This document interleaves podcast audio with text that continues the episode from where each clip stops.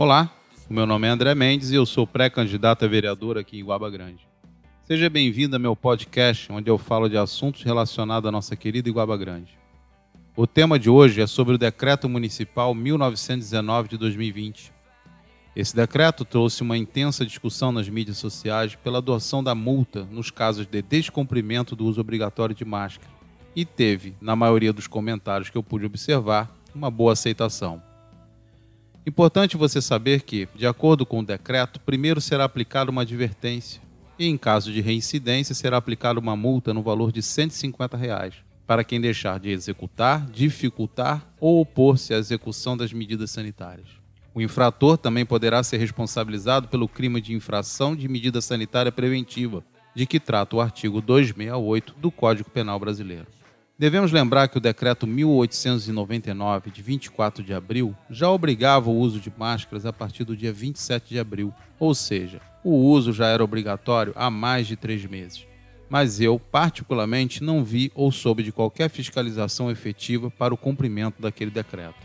O novo decreto, com a adoção da multa, gera o questionamento sobre a eficácia do gabinete de crise criado no decreto 1892 de 30 de março, que é composto pelo próprio prefeito, a Procuradoria-Geral, o gabinete do prefeito, a Controladoria Geral, além das secretarias de Saúde, Educação, Governo, Assistência Social, Administração, Fazenda, Planejamento e Segurança.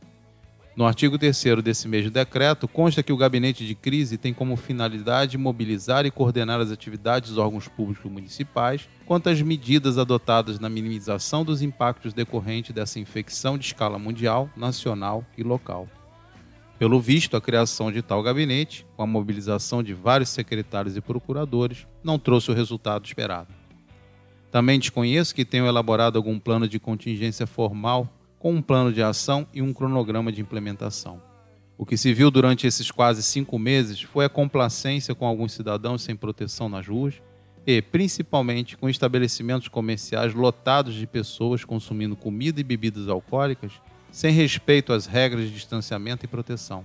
Nem parecia que o município tinha decretado estado de emergência.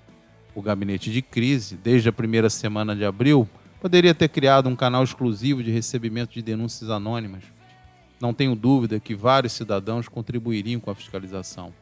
Poderia também ter promovido um treinamento para que os agentes realizassem a fiscalização de forma lúdica. Eles poderiam utilizar fantasias, apitos, fitas métricas para medir o distanciamento, distribuir cartões amarelos e vermelhos, sei lá.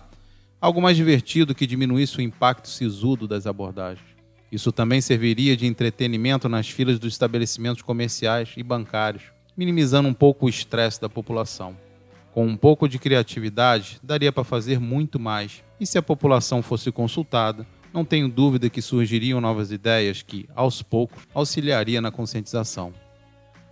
Devemos entender que para se promover a prevenção de qualquer risco, é necessária uma estratégia de comunicação eficaz, utilizando uma mensagem clara, os meios de comunicação adequados e a frequência correta. E, nesse ponto, o Poder Executivo Municipal, na minha opinião, falhou deu mais importância ao lançamento das iniciativas do que à continuidade delas. Tome como exemplo o site da Prefeitura e veja as estatísticas sobre o Covid desatualizadas desde o dia 3 de agosto. Já dá para ter uma noção do que eu estou falando. Outra falha, ainda mais grave, foi a ausência de exemplo. O Poder Executivo promoveu inaugurações pela cidade com aglomeração de pessoas e com a presença também de vereadores. Pelas fotos era possível ver a aglomeração e também o uso inadequado de máscaras por algum dos presentes. Sem dar o exemplo, fica difícil obter uma adesão da população às iniciativas de prevenção. Passa-se também uma mensagem que causa a falsa percepção que está tudo bem, enquanto o número de infectados ultrapassa a marca dos 450 casos. Como você sabe, a conscientização ainda é a melhor forma de promover o controle, mas o exemplo é, talvez, a mais poderosa ferramenta de persuasão. Aqui eu vou ler para você um artigo do Paulo Coelho, cujo título era Primeiro dar o exemplo. Tudo em linha com o que eu te falei até aqui. A mãe levou seu filho a Mahatma Gandhi e implorou: Por favor, Mahatma, peça ao meu filho que não coma muito açúcar, pois faz mal à saúde. Gandhi, depois de uma pausa, pediu: Traga seu filho daqui a duas semanas. Duas semanas depois, ela voltou com o filho. Gandhi olhou bem fundo nos olhos do garoto e disse: Não coma muito açúcar, pois faz mal à saúde. Agradecida, mas perplexa, a mulher perguntou: Por que me pediu duas semanas? Podia ter dito a mesma coisa antes.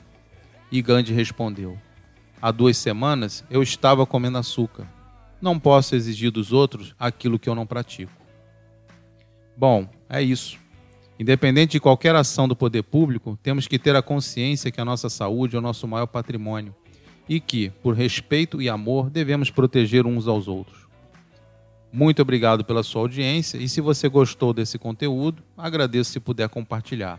Se quiser interagir diretamente comigo, o número do meu WhatsApp é DDD 22 e número 981 28 28 60. Até o próximo episódio.